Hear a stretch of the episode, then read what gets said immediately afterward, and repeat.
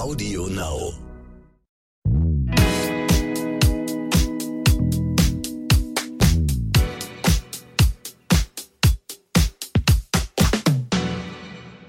Hallo und herzlich willkommen zu So bin ich eben, euer Psychologie-Podcast für alle Normalgestörten mit Stefanie Stahl und Lukas Klaschinski. Herzlich willkommen zum Thema Verletzlichkeit. Wir haben ja oft das Gefühl, dass wir stark und erwachsen sein müssten. Und es fällt uns teilweise schwer, uns gegenüber unseren Partnern, Freunden oder vielleicht sogar gegenüber uns selbst verletzlich zu zeigen. Zum Beispiel, wenn wir unsere Zuneigung nicht offen zeigen, weil wir auf Ablehnung stoßen könnten. Dabei finde ich, ist es so wahnsinnig wichtig, genau diesen Aspekt zu leben in seinem eigenen Leben, weil er Lebensqualität gibt. Also das habe ich für mich sehr, sehr spät rausgefunden und mir fällt es oft auch trotzdem immer noch schwer, mich verletzlich zu zeigen. Aber am Ende ist es so wirklich diese eine Lebensessenz. Wenn du dich fragst, warum fehlt die Farbe in meinem Leben, ist es ganz, ganz oft, ich würde sagen zu 98 Prozent das Thema Verletzlichkeit. Wann hast du dich das letzte Mal verletzlich gezeigt, Steffi? Mm, als ich gestern meinen Leihhund, meine süße Ripley, zurückgeben musste, das hat mir wieder das Herz gebrochen, dass ich sie nochmal weggeben musste. Okay. Und mit wem hast du das geteilt? Mit deinem Mann? Mit der Frau, die ihn entgegengenommen hat. Konnte sie das hören? Und mit meinem Mann sowieso, ja. Jetzt stellt man sich Ripley wie so einen kleinen Hund vor, aber Ripley ist so ein ausgewachsener Schweizer Schäfer und der ein bisschen, Wundersüß. der ein bisschen zu groß geraten ist. Man kann da zwei so Kindersättel aufmachen und die reiten. Das ist wirklich einfach so ein Riesenvieh. Also sie vergisst auch gern, dass sie zu groß ist eigentlich und will dann zum Beispiel mal ins Bettchen oder auf die Couch oder sich irgendwo hinlegen, wo Menschen sind. Also sie ist unglaublich lieb, das muss man auch sagen, ne? Absolut. Ja. Was macht eigentlich verletzlich? Also was heißt denn das, verletzlich zu sein? Also Verletzlichkeit ähm, hängt ja eigentlich sehr eng mit Authentizität zusammen, ja. Und das Wort Authentizität ist ja irgendwie gefühlt irgendwie so, zumindest in der psychologischen Szene in aller Munde. Mhm. Ähm, es zeigt einfach diese Aspekte von unserem Gefühlsleben, die eben auch da sind. Wir sind ja unglaublich verletzbar. Es hängt schon damit, also es fängt schon damit an, dass wir sterblich sind. Das alleine ist ja schon ein Skandal, oder? Dass Mhm. jeder weiß, irgendwann ist er weg. Ich meine, was soll denn das?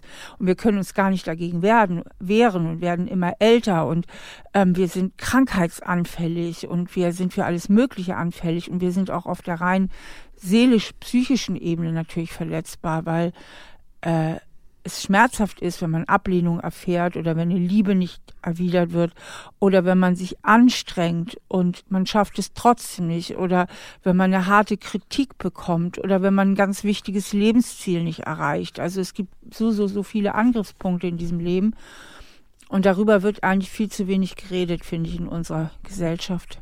Total. Und ich habe manchmal das Gefühl, dass es auch gar nicht so eine richtige Kultur dafür gibt. Also gucken wir uns die Politik an. Ne? Ich habe beruflich über eine Zeit einen Spitzenpolitiker begleitet in seiner Kommunikation nach außen. Und was ich immer fand, die haben so eine Pseudo-Verletzlichkeit. Was hast du gemacht? Ich darf nicht sagen, wer es ist. Nee, aber was hast du gemacht? Spitzenpolitiker begleitet. Was heißt begleitet? Na, Für einen Podcast oder für was? kann ich nicht näher drauf eingehen. Also wirklich, ich habe ich hab ihn in Kommunikationssachen begleitet. Bist du denn Kommunikationstrainer? Nö, aber Experte. Nein, ich helfe ja Menschen öfter mit ihrer Kommunikation. Wusste ich gar nicht. Wirklich nicht? Ja, haben wir darüber noch nie geredet? Nö. Okay, dann hier siehst du, hast du wieder Dann eine können wir vielleicht mal eine. Folge darüber machen. Ja, können wir wirklich gerne mal machen. Aber was mir immer wieder aufgefallen ist, und das habe ich nicht nur bei dem oder derjenigen erlebt, also ich sage mal be bewusst beide Geschlechter, sondern allgemein, dass sich Politikerinnen und Politiker ganz, ganz selten verletzlich zeigen. So, das, das ist immer so wie so ein glatter Aal, an dem alles runtergeht und den man nie zu packen kriegt irgendwie, wo man so denkt, so, ja, ich meine, klar, man muss nicht immer den Menschen dahinter spüren, er füllt ja auch ein Amt aus, aber trotzdem denke ich mir so, was ist wirklich authentisch? Was, was bist jetzt du in deiner Haltung, in dem, was du bist? Und das liegt auch daran, glaube ich, dass wir eine Kultur haben, in der das manchmal ziemlich schlecht möglich ist. Du wirst ja zerfleddert in den Medien. Wenn du irgendwas sagst, was man nicht ganz auf der Spur ist, bist du ja sofort so, Alter, okay, du ab in Häckslerwald mit dir. Dabei sind wir weltweit gesehen noch ganz weit vorne in unserer Offenheit. Ne? Also es gibt ja viele andere Kulturen, da ist das noch, noch, also bei den ganzen asiatischen Kulturen und so, ja. Also äh, die ja noch viel, viel mehr bemüht sind, äh, nach außen hin äh, eine gewisse Fassade zu haben. Ja, weiß ich immer gar nicht. Also, weil ich war auch mit einer Vietnamese mal eine Zeit lang unterwegs, sage ich mal.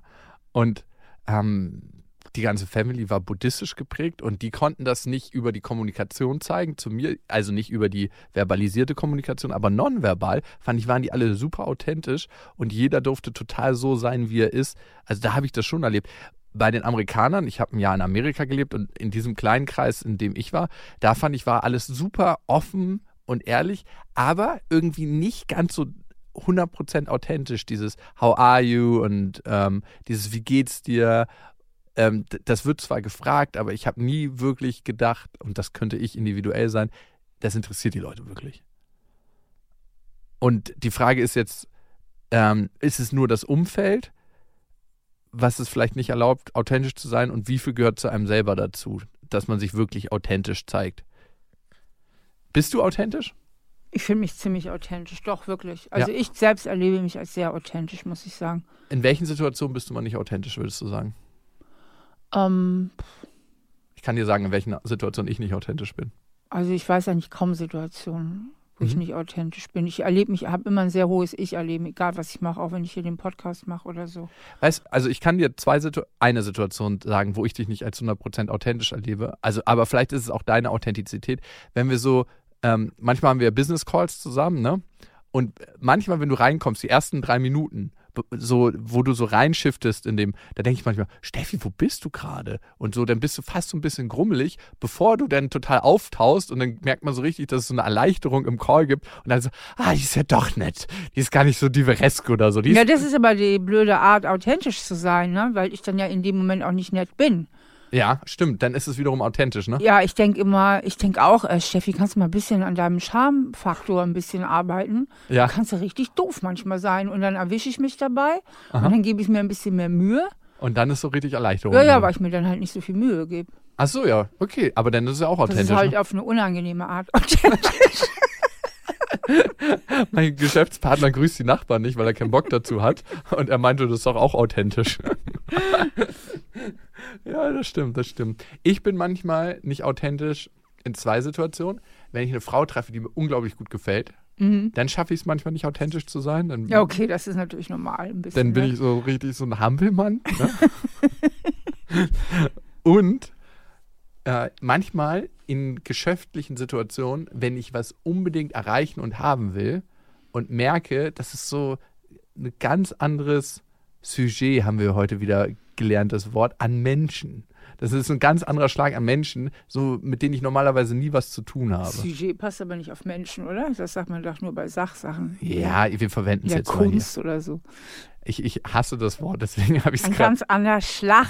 Ja, ich Menschen. wollte mal Sag so- doch einfach Schlag. Ich wollte mal das Wort Sujet irgendwo einsetzen, aber habe es auch falsch Ganz gemacht. anderes Kaliber. Nein, genau, so die mir gar nicht so liegen von der Art, die sich so hinter Formalien verstecken. Es gibt ja so Leute, die sich so, ich meine, ich komme dann auch mit denen klar und das läuft alles und so. Ich kann mich gut adaptieren und anpassen und das passt, aber ich merke dann, brauche ich eine Weile, um mein authentisches Ich zu leben.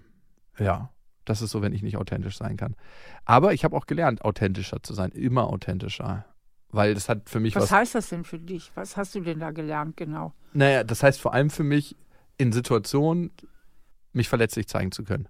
Also ich nenne dir mal ein Beispiel. Ich habe mit meiner älteren Schwester jahrelang ein ziemlich schwieriges Verhältnis gehabt. Also nicht, dass wir uns gestritten haben oder so, aber dass ich ab einem bestimmten Punkt immer Halt gemacht habe und mich nicht geöffnet habe, weil sie mich in der Vergangenheit mal ganz schön verletzt hat. Also sie hat Sachen, die ich im Vertrauen erzählt habe, dann in der Streitsituation gegen mich verwendet.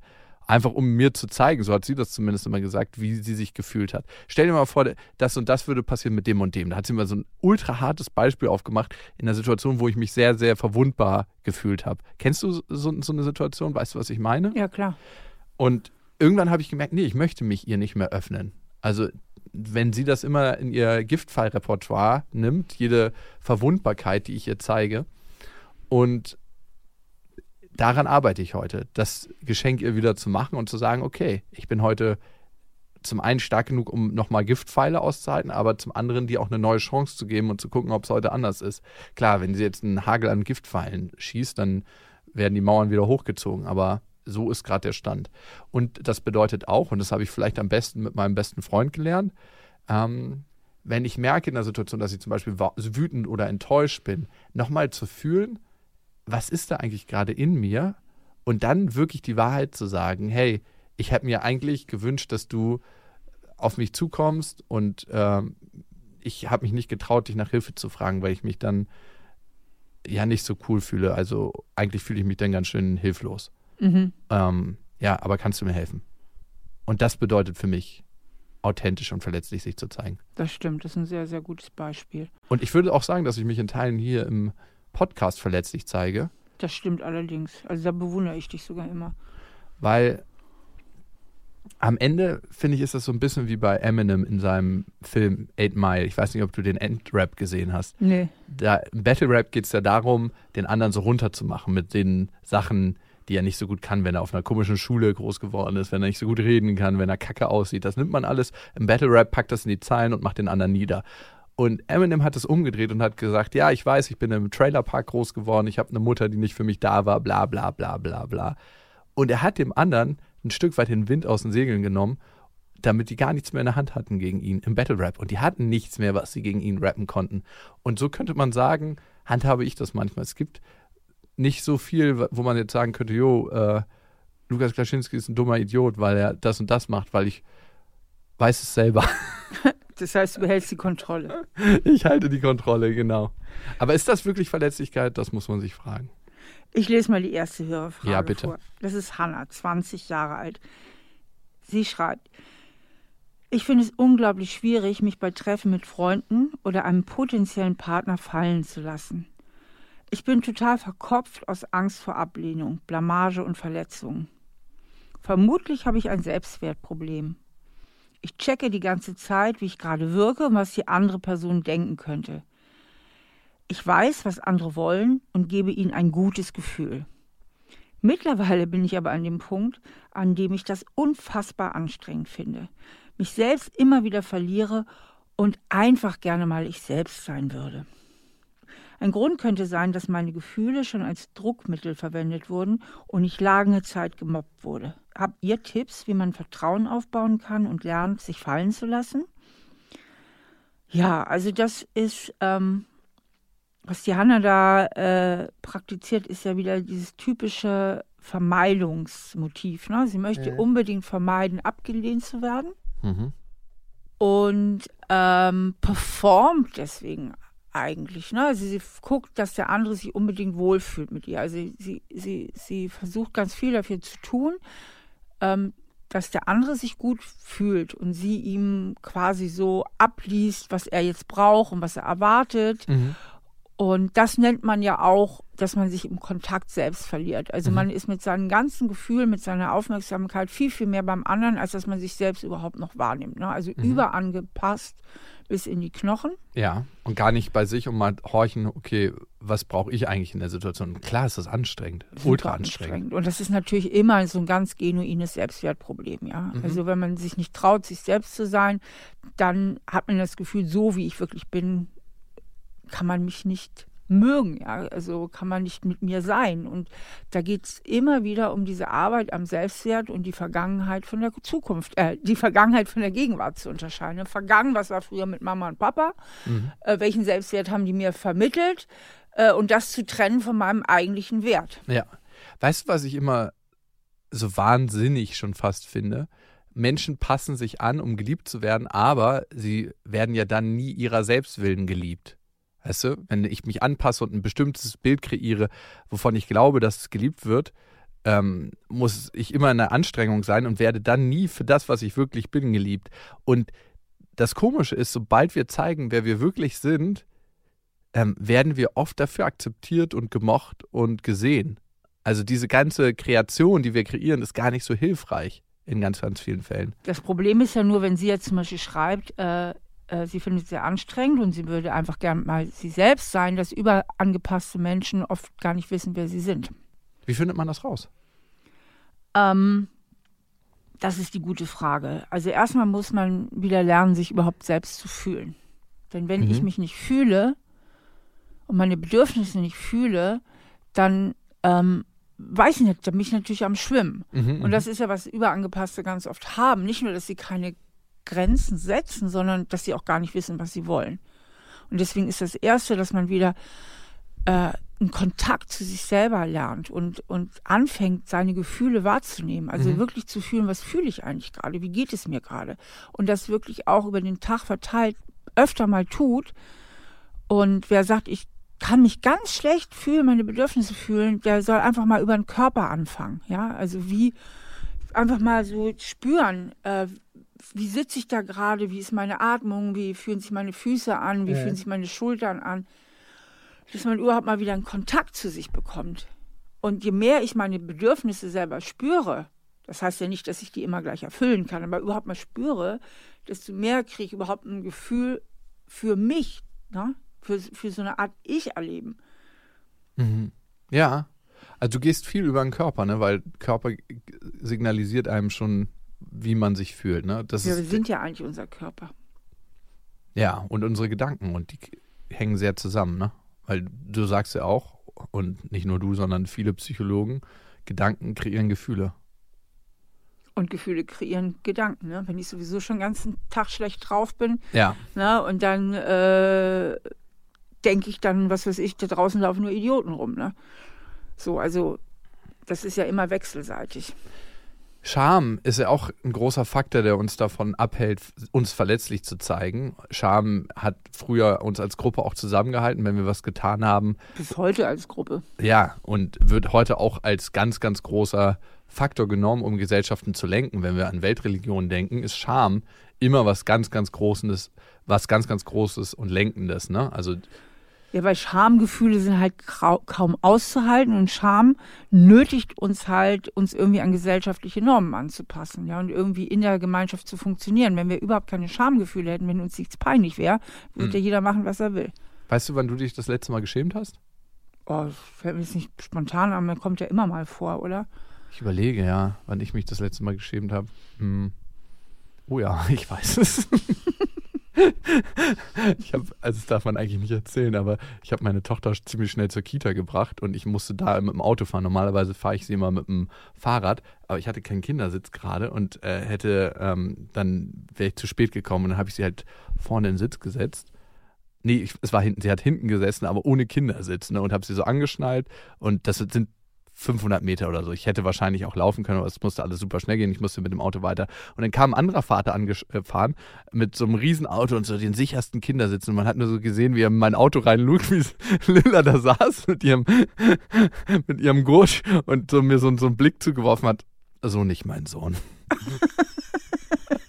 da habe ich mich mal kurz geschämt und gedacht, ah, naja, gut. Das ist aber herrlich, dass heute Väter solche, ne? Das wäre, also wo ich noch Kind war, als ich Kind war, mein Vater hat mich immer mit dem Kinderwagen durch die Gegend Aha. geschoben, weil meine Mutter irgendwie nicht so gern zu Fuß gegangen ist. Da dachten die alle, der wäre Witwer. Mhm. So ungewöhnlich war Ja, das. ja. Aber das nur am Rande. Lass uns wieder zum Thema zurückkommen. Ähm, ja, Wo waren wir denn? Scham. Ich würde mal Sie kann sich nicht ähm, authentisch zeigen, die Hanna. Sie checkt die ganze Zeit. Das heißt, sie hat ständig die Kamera auf sich selber gerichtet. Und für die, für diesen Fall gebe ich ja immer den Rat, weil das ist ja immer, wenn man sich selbst ständig beobachtet, will man ja permanent die Kontrolle bewahren. Mhm, mhm. Man kontrolliert sich. Ne? Was sagst du jetzt? Wie stehst du schon wieder da? Wie guckst du so dumm? Meistens auch noch mit so abwertenden ähm, Stimmen. Und ähm, ich finde, man eine ganz gesunde Möglichkeit, von sich selbst abzulenken und damit auch von seiner Unsicherheit abzulenken, ist, sich für den anderen zu interessieren. Mhm. Sich wirklich auch mal zu interessieren. Dann kann man sich nämlich selbst vergessen. Ja, total die gute Idee. Das fällt mir manchmal auch bei Frauen auf, die ständig damit beschäftigt sind, wie sie aussehen. Es gibt ja so Frauen, die sehen wirklich gut aus, haben eine gute Figur und dann sind sie ständig mit ihrer Figur beschäftigt, dass jetzt hier 500 Gramm zu viel sind. Und dann denke ich mir, oh Gott, das ist ja auch eine Form von Egozentrik, ne? Ja, ja, ja, genau. Super anstrengend. Und sich einfach mal wirklich für den anderen zu öffnen und zu interessieren. Wie sieht denn seine Figur aus von dem anderen? Und ähm, aber die Hanna, ähm, die macht das ja einerseits sehr viel. Und das ist jetzt eben das Interessante. Weil sie schreibt ja im Grunde genommen dass sie ganz viel bei dem anderen ist, aber um die Erwartung zu erfüllen. Um die Erwartung zu erfüllen, heißt ja nicht, dass man wirklich authentisch ist. Um die Erwartung zu erfüllen, heißt, dass man selbst die Anerkennung will. Also ich erfülle deine Erwartung, damit du mich gut findest. Aber das ist ja keine authentische Beziehung. Authentisch wäre ja, hey Lukas, wie geht es dir wirklich? Mhm. Na, und nicht, was, ich, was muss ich jetzt tun, was erwartest du von mir? Weil dann dann reagiere ich ja eigentlich immer nur auf mein eigenes Spiegelbild. Das heißt, ich spiegel mich dann in deinem Gesicht. Wenn du mich anlächelst, fühle ich mich gut und wenn du mich nicht anlächelst, fühle ich mich nicht so gut. Also ich trete dann ja gar nicht in eine echte Beziehung mit dir. Und es ist auch ultra anstrengend, nicht nur für den Menschen in Beziehung zu sein, sondern auch für Menschen, mit diesem Menschen in Beziehung zu sein. Wie meinst du das jetzt? Naja, jemand, der so in Beziehung ist, der eigentlich nicht mit jemand anderem in Beziehung ist, sondern immer mit seinem Spiegelbild, ne, weil er so überangepasst ist und eigentlich immer guckt so, ja, was möchtest du denn? Wie fühlst du dich denn? Bla bla bla. Für den anderen ist es ja auch total anstrengend, weil er nie ein authentisches Gegenüber hat, sondern immer nur jemanden, der wie ein kleines Fähnchen im Wind ist, bis es ihm irgendwie reicht und er dann vielleicht die Beziehung abbricht oder was auch immer passiert. Damit wären wir eigentlich auch schon mit den Lösungswegen, weil ich habe auch Angst vor solchen Menschen in meinem Freundeskreis, weil ich nicht weiß, woran ich mit denen bin. Und das kann halt super schnell kippen. Ja. Und die werden mir das in der Regel aber auch nicht mitteilen, sondern sich einfach stillschweigend aus dem Kontakt zurückziehen. Mhm. Weil dafür müssten sie ja wieder authentisch sein, wenn sie mir sagen müssten, wo ich sie jetzt verletzt habe oder was auch immer. Ja. Ähm, und deswegen ist eine ganz gesunde Maßnahme eben auch höhere Werte. Also erstmal geht es natürlich, aber wir hatten das ja schon oft hier auch in den Podcasts immer darum an dieses eigentliche Selbstwert, was hat mich da so geprägt und mhm. ähm, was sagt das Verhalten meiner Eltern wirklich über meinen persönlichen Wert aus und so weiter. Aber eben auch diese Arbeit an höheren Werten, zum Beispiel Fairness. Fairness ist ein ganz wichtiger Wert in dem mhm. Zusammenhang wenn man sich dabei ertappt, dass man wieder mal reflexartig sich anpassen will und es dem anderen recht macht, sich zu fragen, ist das eigentlich fair? Wäre es nicht viel fairer, der weiß auch mal, woran er mit mir ist. Und ist es nicht viel fairer, Nein zu sagen, wenn ich Nein meine, anstatt Ja zu sagen und es dann dem anderen zu verübeln? Mhm. Na, weil der mich in diese blöde Situation gebracht hat, wo ich doch gar nicht hin wollte. Mhm. Also das ist ja auch nicht fair. Also mit hohen, höheren Werten können wir uns sehr, sehr gut auch das Rückgrat stärken. Total. Ja, ich glaube, Werte sind eh immer eine gute Guideline im Leben und ähm, entspricht das meinen Werten, wie sich jemand anders mir gegenüber verhält. Und dann kann man auch klarer die Grenze ziehen, weil man sonst immer am Schwimmen und am Wabern ist. Von der Hanna zur Nadine, wir haben ja gerade eben schon ein bisschen das Thema Scham gestreift. Und genau darum geht es bei Nadine 28. Ich schäme mich sehr schnell und hinterfrage sehr vieles, was ich tue oder denke. Manchmal schäme ich mich auch, wenn ich einen Raum betrete und so die Aufmerksamkeit anderer im Raum auf mich ziehe. Ich mag mich selber nicht sehr und ich finde mich auch nicht sonderlich schön. Ich denke, da ist ein Zusammenhang. Diese Scham streckt sich auch bis in mein Liebesleben. Ich schäme mich beim Sex für meinen Körper und kann mich überhaupt nicht fallen lassen. Paradoxerweise wirklich von außen nicht so unsicher, sondern eher extravertiert und selbstbewusst. Mir wurde schon vorgeworfen, dass ich mit meiner Extravertiertheit versuche, etwas zu überspielen. Vielleicht ist das meine Mauer, um weniger verletzlich zu wirken. Wie kann ich dennoch meine innere Scham überwinden? Ja, Nadine hat ja irgendwie scheinbar ein anderes Problem als Hannah, aber letztlich ähm, ist es sehr ähnlich und letztlich ähm, sind viele unserer Probleme in der Struktur sehr ähnlich. Also wir haben ja eben nicht so viele große psychologische Bin äh, Grundbedürfnisse und ein ganz zentrales Grundbedürfnis ist eben das nach Bindung. Mhm. Na, und das Bedürfnis nach Bindung bedeutet eben auch, dass ich anerkannt werde, denn wenn mich keiner anerkennt, dann bindet sich auch keiner an mich. Und es bedeutet eben auch, dass wir alle einen großen Wunsch haben, anerkannt zu werden und eben auch Angst davor haben, zurückgestoßen zu werden oder abgelehnt zu werden. Ja, das fühlt sich immer unangenehm mhm. an. Und die Nadine, die rechnet jetzt ja schon per se damit, dass sie abgelehnt wird, weil sie sich ja auch selber ablehnt. Ne? Mhm. Ich mag mich selber nicht sehr und finde mich nicht sonderlich schön. Ne? Also die Ablehnung, die sie für sich verspürt, projiziert sie sofort in die Köpfe der anderen. Mhm. Und das ist natürlich, das geht sehr, sehr eng und sehr tief in den Selbstwert hinein und ähm, äh, der Nachteil ist, ich muss mich immer wiederholen. Der Vorteil ist, so kompliziert liegen die Dinge im letzten nicht, weil es im Grunde immer um dieselben Strukturen geht. Und es ist die Struktur, ähm, irgendwie habe ich mal früh die Botschaft aufgeschnappt, ich bin nicht okay, wie ich bin. Ähm, beziehungsweise die Botschaft aus der Gesellschaft, äh, wenn du dazugehören willst, dann musst du so aussehen und zwar Hm. genau so, du brauchst lange Beine, du musst super dünn sein und und und, ja, also diese ganzen krassen Normen, die wir einfach auch haben und dann eben in die Selbstablehnung gebe, gehe, weil ich meine, diesen Normen nicht zu entsprechen. Und ähm, ich finde es ganz wichtig, deswegen auch diese Normen zu hinterfragen, äh, sich einfach auch mal umzugucken auf der Straße, Reality Check. Reality-Check und nicht in den Social Media und zu versuchen, sich ein bisschen in sich selbst zu beheimaten und auch mal dankbar zu sein, was man hat im Leben und dafür, dass man da ist und dafür, dass man Beziehungen leben kann. Und um schöne Beziehungen zu leben, muss man nicht unbedingt schön sein. Total. Ich finde, Schönheit ist ja oft auch bedrohlich für andere Menschen. Na, also, wie wohl fühlt man sich mit Menschen, die einfach vielleicht auch nicht so schön sind und die einfach ein zauberhaftes Lächeln haben? Also, Schönheit wird zum Teil auch überschätzt. Charme, finde ich, ist viel wichtiger. Charme. Ne, mit R, Charme, nicht Charme, Charme. Vielleicht kann sie ihren, Charme und ihre Charme. Charmegefühle durch Charmegefühle mit R ersetzen. Ja. Das heißt, ähm, dass sie, und Charme macht eben aus, ein, ein echtes Lächeln, Charme macht aus, ähm, Liebenswürdigkeit. Und auch sich verletzlich zu zeigen. Das macht auch Charme aus. Ja, genau. Authentizität, sich so zu zeigen, wie man wirklich ist. Und für den Reality-Check empfehle ich immer mal ein halbes Jahr einen Nebenjob anzufangen, nämlich Aufgussmeisterin oder Aufgussmeister in der Sauna nebenan zu werden.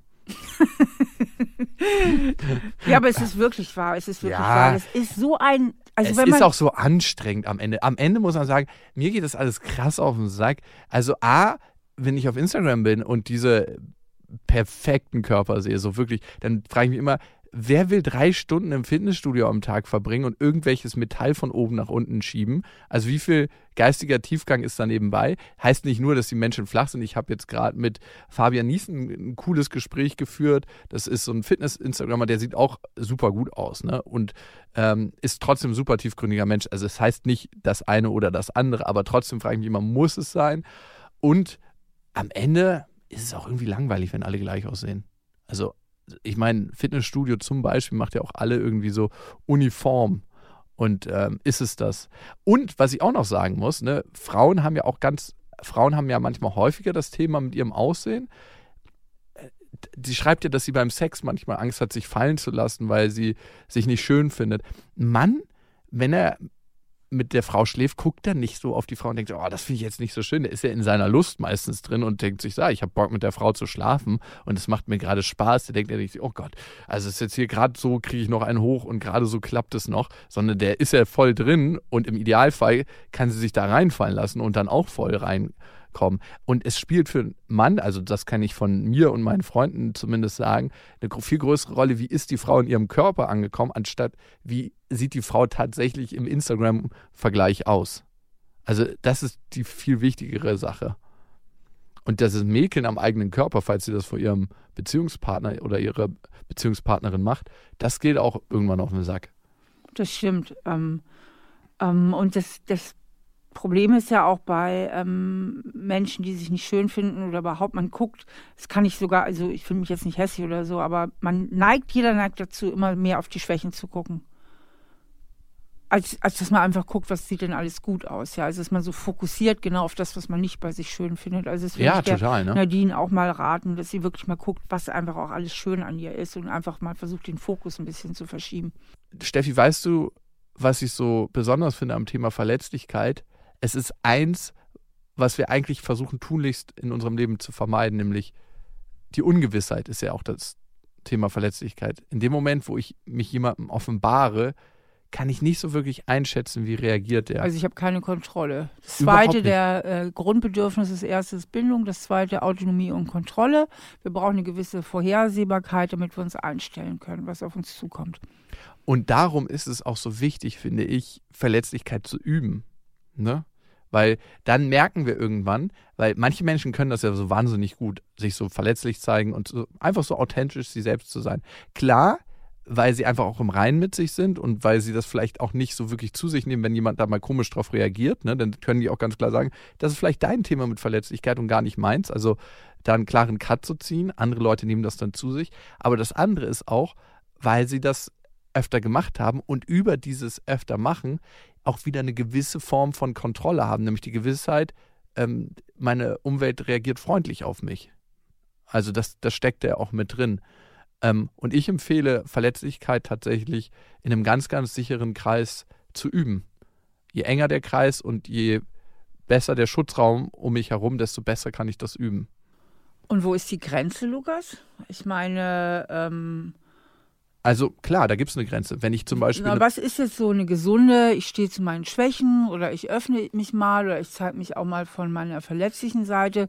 Wo ist die Grenze zu, äh, ich bin eine Belastung, ich jammer nur rum und andere ähm, schämen sich in meiner Gegenwart, also fremdschämen, weil ich, weil ich irgendwie so, weil ich vielleicht zu weit gehe oder so. Ja, also es ist die Verantwortung für meine Themen übernehmen oh, ich bin so schlecht, ich, ich habe schon wieder nicht geschafft, bla bla bla. Da nehme ich ja nicht die Verantwortung. Aber zu sagen, hey, der, der Moment war mir peinlich, weil ich da irgendwie ein bisschen über die Stränge geschlagen habe, zeigt man sich verletzlich, aber ich übernehme die Verantwortung für mein Verhalten. Und das ist das Wichtige. Das so abzugeben, ähm, irgendwie, hey, mein Vater wollte mal Fernsehen gucken, als ich mit dem Fahrrad raus wollte und deswegen ähm, bin ich irgendwie so, so ein Verletz, äh, bin ich irgendwie so ein Schwachmat geworden. Das ist ja nicht die Verantwortung zu übernehmen für sein eigenes Verhalten. Ja, weil manche, es, wir sprechen in der Psychologie ja auch von instrumentellen Emotionen.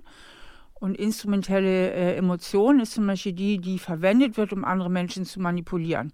Was mhm, genau. ich, Freundin ist sehr eifersüchtig, mhm. äh, Mann will aber einen Männerabend machen, Freundin heult so lange, bis Mann daheim bleibt zum Beispiel. Ja, ne? da machen sich beide nicht gerade. So, das ist eine, das ist zum Beispiel, dann wird eine Verletzlichkeit, eine scheinbare Verletzlichkeit äh, das hat für mich gar nichts mit Verletzlichkeit zu tun, das ist einfach ja, nur Deswegen frage ich, wo ist die, ähm, wie, ähm, wie ist die Grenze? Verletzlich wäre zu sagen, in diesem Moment als Frau, eigentlich würde ich gerne die Zeit mit dir verbringen und ich merke, das macht mir irgendwie Angst, das macht mich eifersüchtig auch, ähm, wenn du zu deinen Freunden gehst.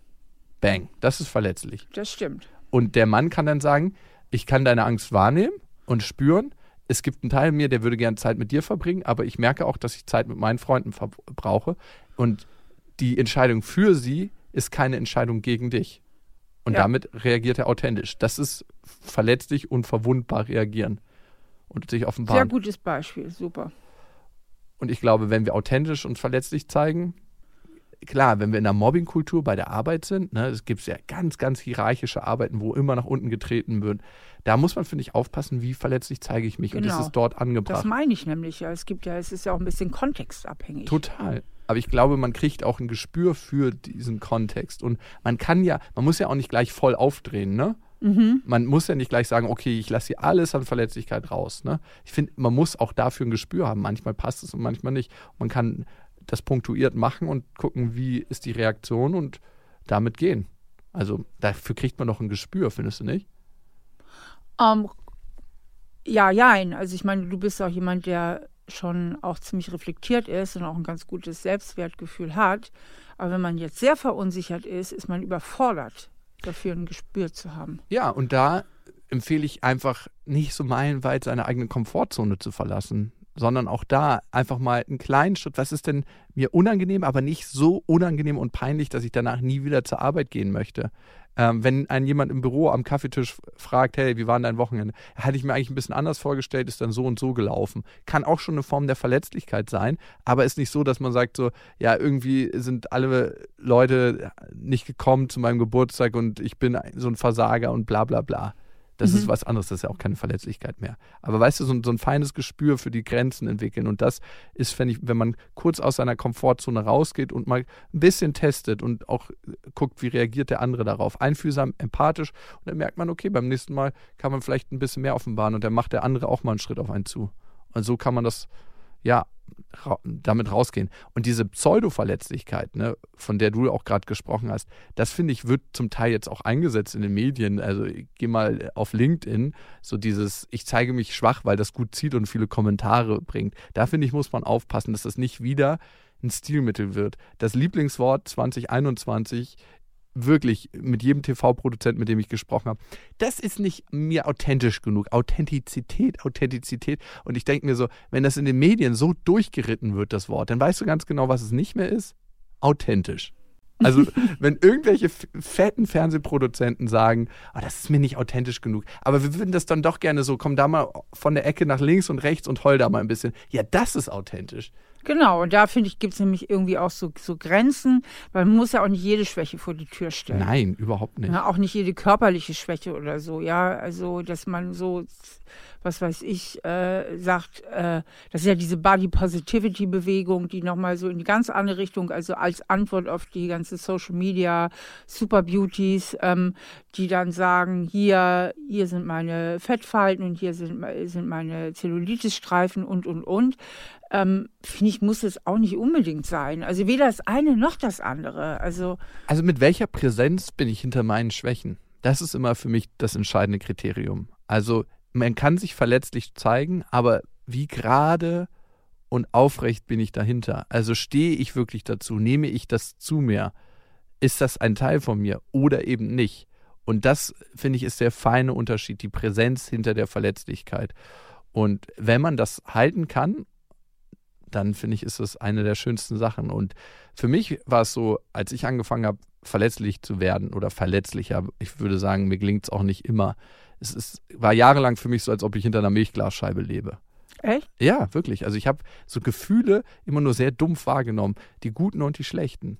Also beides. Es war wirklich so, als ob ich die Welt hinter einer Milchglasscheibe betrachte. Und irgendwann habe ich gemerkt, je mehr ich mich offenbare meiner Familie gegenüber, meinem Vater, meiner Mutter, meinen Schwestern, meinen Freunden, meinen engen Freunden, aber auch mal bei der Arbeit auch einem Mitarbeiter zu sagen, hey, irgendwie bin ich da krass über die Stränge geschlagen, tut mir total leid. Da hast du was in mir ausgelöst, was überhaupt nicht zu dir gehört und ich habe da was über dich, habe da was über dich rübergestülpt. A, hatte ich ein Wochenende, was nicht so gut gelaufen ist für mich und B, hast du da einen Punkt bei mir getroffen, da, das ist irgendwie so ein rotes Tuch, tut mir echt leid, war nicht angemessen. Je mehr ich das lebe, desto farbiger wird mein Leben. Und die negativen Gefühle werden natürlich in dem Moment aufgedreht, weil ich empfinde Scham und das ist unangenehm, aber es ist auszuhalten. Und dafür werden auch die positiven Gefühle und aufgedreht. Und ich habe in den meisten Fällen eine sehr schöne Reaktion von meinem Gegenüber, dass er sagt, ja, okay, kann ich total annehmen. Ich hatte gerade so eine Situation mit einem Mitarbeiter und du kannst nicht, dir nicht vorstellen, wie aufgelöst der danach war, als ich mich wirklich authentisch entschuldigt habe und gesagt habe, jo, Du hast eben ein ganz, ganz wichtiges Stichwort gesagt, die negativen Gefühle auszuhalten. Mhm. Das ist eigentlich fast das A und O, denn ganz oft vermeiden wir Situationen, weil wir Angst haben, die Gefühle nicht aushalten zu können. Also wenn wir nicht verletzt werden wollen und du sagst eben, gut, der, der Preis ist eben, man ist viel unlebendiger. Mhm dann hat man das Gefühl, ich halte das gar nicht aus. Mhm. Ich halte die Zurückweisung nicht aus. Ich halte die Schamgefühle nicht aus. Ich halte das nicht aus. Und um es nicht aushalten zu müssen, vermeidet man halt die ganze Situation. Ja. Und damit nimmt man sich viel im Leben. Ja, man vermeidet zum Beispiel, jemanden anzusprechen, den man ganz toll findet. Gut, man hat ihn nicht angesprochen, man hat vermieden, dass der eventuell nicht positiv darauf reagiert, aber man hat auch die Chance in den Wind geschlagen, diese Person kennenzulernen, ja. die man eigentlich oder die näher kennenzulernen, die man so gerne kennengelernt hätte. Also das sind ja immer diese Vermeidungssituationen. Und deswegen psychotherapeutisch gesehen ist es eben ganz wichtiges Training eben auch äh, zu lernen, die Gefühle auszuhalten. Und wie kann ich das machen, indem ich sie annehme und einfach mal spüre und ähm, sie auch mal freundlich beobachte, einfach mhm. mal beobachte, ähm, gucke, wie ist das jetzt, wie fühlt sich das an und dann merke, hey, ich kann es aushalten und sie gehen auch irgendwann wieder weg. Ja, ich konnte das ganz gut und ich finde immer wichtig, diese negativen Gefühle auch so ein bisschen als Experimentierfeld zu sehen. Ne? Also manche Sachen, da merkt man ja, das ist einem unangenehm und in dem Moment nicht zu sagen, oh Gott, das ist mir unangenehm, sondern das als Experiment zu sehen und zu gucken, wie fühlt sich das denn wirklich an? Also wo spüre ich das im Körper? Ja. Und was macht sich da für ein Gefühl breit? Also wie fühlt sich das wirklich in seiner Qualität an? Ja. Weil eigentlich sind wir ganz oft damit beschäftigt, zu sagen, oh, ich gehe ganz schnell weg. Ähm, wenn eine Gesprächspause entsteht, wenn man sich zum Beispiel noch nicht so lange kennt und man merkt, okay, das ist mir jetzt total unangenehm, das einfach mal in dem Moment zu spüren, wie fühlt es sich an. Dann habe ich auch eine Beschäftigung, dann muss ich nicht davor wegrennen, sondern habe ich diese Beschäftigung und dann merkt man irgendwann, Mhm, ja, okay, das Gefühl gibt es jetzt, aber es wird nicht stärker. Ich habe eigentlich gedacht, es wird stärker. Das bleibt jetzt so? Ah ja, okay. Ja, jetzt gar nicht so schlimm, wie ich gedacht habe. Man lernt es, das eben auch auszuhalten. Und ich sage immer, äh, Sie können auch mit Angst einen Freund besuchen. Ne? Du kannst mit Angst ins Flugzeug steigen, du kannst mit Angst eine Rede halten. Ja, mhm. also Angst zum Beispiel ist ja absolut nicht immer der beste Berater, ne, wenn ich immer auf die Angststimme höre. Und Total. diese Emotionstoleranz, so heißt das auch im Psychojargon, also im Psychologenjargon, dass man einfach sich übt, eine gewisse äh, Emotionstoleranz einfach auch zu entwickeln. Mhm. Ja, bei mir ist es tatsächlich ganz groß, wenn ich merke, irgendwie war ich gerade auf dem falschen Dampfer unterwegs und jetzt müsste hier eigentlich eine Entschuldigung von mir kommen oder irgendwie so ein Zurückrudern, diesen Sprung zu machen, diese Hürde. Und je öfter man das macht, desto mehr merkt man, gar nicht, gar nicht so, so hart. Also die Hürde wird immer so ein ganz kleines Stückchen niedriger, je öfter ich drüber gesprungen bin. Ja, so viel zum Thema Verletzlichkeit. Auf jeden Fall mein Lieblingsthema und wir können einen ganz großartigen TED-Talk dazu empfehlen. Die Verletzlichkeitsexpertin schlechthin, Texanerin, in ihrer eigenen Familie wurde Verletzlichkeit eigentlich nie gelebt. Ne? Ähm, ist Brinny Brown, eine Soziologin aus Amerika, Bestseller-Autorin New York Times. Und ähm, ich finde sie großartig, ich bin richtig großer Fan. Nach dir, Steffi, ist es meine zweite, sie ist ja keine Psychologin, sie ist Soziologin, aber richtig, richtig coole Frau. Ähm, schaut euch die mal an. TED Talk, ich glaube, es ist sogar der meistgeschaute TED Talk der Welt. 50 Millionen Views, unglaubliches Teil. Und wenn ihr Steffi mal besuchen wollt, dann am besten auf ihrer Homepage stephaniestahl.de. Da findet ihr auch ihren Persönlichkeitstest. Diesen Podcast könnt ihr abonnieren auf Spotify. Da kann man sogar Bewertungen hinterlassen. Auf Apple Podcasts, auch da freuen wir uns über Bewertungen. Ey, hast du mal geguckt, wie viele Bewertungen wir da haben? Richtig richtig viele schon mittlerweile. Das ist echt krass. Ich stöber da manchmal durch, ähm, wenn ich irgendwie gerade Lust habe. Und das ist echt äh, cool zu sehen, was die Leute so schreiben. Und natürlich auf anderen Plattformen habt ihr natürlich auch die Möglichkeiten zu abonnieren. So auch auf Instagram. Also bis zum nächsten Mal. Ja, tschüss. Audio